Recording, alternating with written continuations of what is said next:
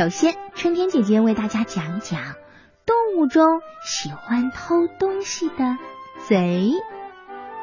我们都知道，熊非常喜欢吃蜂蜜，所以呀，它常常去偷蜜蜂巢。哎呀，别看蜜蜂很小，但是它的蜂房可是攻不破的堡垒呢。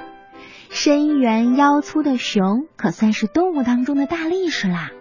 可是它一旦袭击蜂房，也会在组织严密的蜂群的攻击下被弄得鼻青脸肿的。最后，熊只好逃之夭夭。要知道，蜜蜂王国呀，有着非常严格的制度，一年四季，不管是白天黑夜。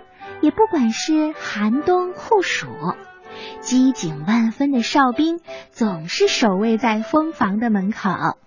外来者要想偷偷摸摸的溜进去偷蜂蜜，这机会啊可是非常小的。不过，就是有一种昆虫，它可不信这个邪。它的名字叫鬼脸天鹅，它是一种小飞蛾。这种昆虫呀，它的翅膀和腹部呈黑色、黄色，背部呀有像鬼脸一样的黄白斑纹。它就有本事可以混进蜂房，在那里呀，它可以敞开肚皮，尽情的吃那些香气四溢的蜂蜜，直到吃饱了，它才会摇摇摆摆的离开蜂房。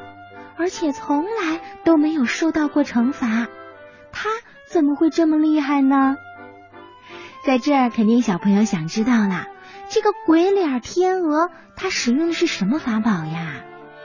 原来，在蜂房里，蜂王有着至高无上的地位，蜜蜂、蚊子、苍蝇，它们呀都是靠翅膀震动来发声的。蜂王的声音是非常特别的。它不同于平民百姓。科学家发现，鬼脸天鹅之所以能飞进蜂巢，是因为它们会模仿蜂王的嗓音，发出一种特别急促的声音。这种小蛾子呢，它进入蜂房的时候会模仿那个叫声。这个时候，声音对于蜂群来说有着巨大的魔力咒语，让它们肃然起敬，俯首贴耳。以为是蜂王下命令啦，于是这个蛾子就不费吹灰之力就飞进了蜂房，然后痛痛快快的饱餐一顿，再安然离开，蜜蜂们都不会发现。还有一些蜘蛛也是靠行窃谋生的。巴拿马有一家热带的研究所。那的生物学家在研究森林当中各种动物的联系时，他们发现有一种小蜘蛛和大蜘蛛的关系十分奇特。小蜘蛛经常偷盗，而失主呢，却是和它一起生活的大蜘蛛。我们都知道，蜘蛛会结网，大蜘蛛用结实的蛛丝编织好了大网。但是这种蛛丝啊没有粘性，这就给小蜘蛛打开了方便之门。小蜘蛛把自己织的网一头挂在大网上，另一头呢连在自己的身子上。当果蝇等一些小虫子落入到大网的时候，大蜘蛛往往发现不了。有的时候因为猎物太小了，也有的时候呢，它呀以为是风声落在了网上。而小蜘蛛听到了，感觉马上就要行动起来，于是他就把一些小虫子直接拖到他的网里，然后大口大口的吃起来。有时候，小蜘蛛还会偷走大蜘蛛已经弄死的，并且用蛛丝已经裹好的猎物呢。比如，大蜘蛛会把一些猎物存到网的中央，而小蜘蛛它们呀会爬过去。偷偷的把食物拉到自己这边儿，一般这些事儿呀，都是趁大蜘蛛不在网上的时候干的。小蜘蛛往往要根据大网的震颤来判断食物的主人在不在家呀。如果大蜘蛛正好不在家，哎，那现在碰到网上的食物，可就是小蜘蛛的啦。科学家把这种现象称为盗窃寄生。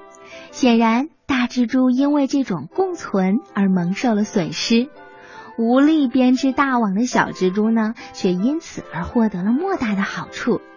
许多生态学家认为，这种互相的关系啊，在动物界当中，哎，也是相当少见的。不过，在蚂蚁王国也有这种现象。有一种蚂蚁叫小偷蚁，它们非常喜欢和红蚁做邻居，常常在红蚁巢的附近建造自己的巢穴，然后呢，再专门挖掘一些细小的通道，直达邻居的住处。小偷蚁是一个个子很小的蚂蚁，他们会利用这种狭窄的暗道，闯入到红蚁的巢穴当中。偷袭邻居的幼虫还有蛹，抢过来以后就饱餐一顿。对于这伙小强盗啊，个子较大的红蚁真的是没有办法，因为小偷蚁他们的动作非常敏捷，会很快的钻进小洞或者缝隙当中，让红蚁呀捉不到。一旦红蚁追上去，这小偷蚁呀胆子可大了。他们会凶狠的反扑过来，把红蚁团团围住。这个时候，怒气冲冲的红蚁在地上滚动着，试图要咬住敌人，向对方来喷射毒汁。可是这些小强盗们却非常机灵，让红蚁常常扑空。好可怜的红蚁呀，对这些偷盗者呀，一点办法都没有。嗯，在鸟类当中，当然也有小偷啦。比如以前春天姐姐给大家讲过的，乌鸦家族只有一个遗传的坏毛病，就是它们特别爱偷东西。它们之间可以互相偷，你偷我的，我偷你的，特别有趣。雄乌鸦一般非常喜欢收集闪闪亮亮的东西，比如镜子呀、玻璃片啊、瓶盖。珠子、彩色的扣子、项链、金属小片、手绢、硬币，甚至还有小朋友的玩具，只要他们看中了，并且可以拿得走，他们会毫不客气的不告而取，那就是偷喽。如果当你发现你身边的东西不见了，比如说刚刚喝水时候的小瓶盖哪去了呢？很有可能啊，已经被乌鸦给叼走了。这些东西会拿到哪儿呢？啊，科学家发现乌鸦会把这些东西放到它的窝里，来吸引朋友的注意，把家布置的漂亮极了。这些小东西都是他家里面的装饰品。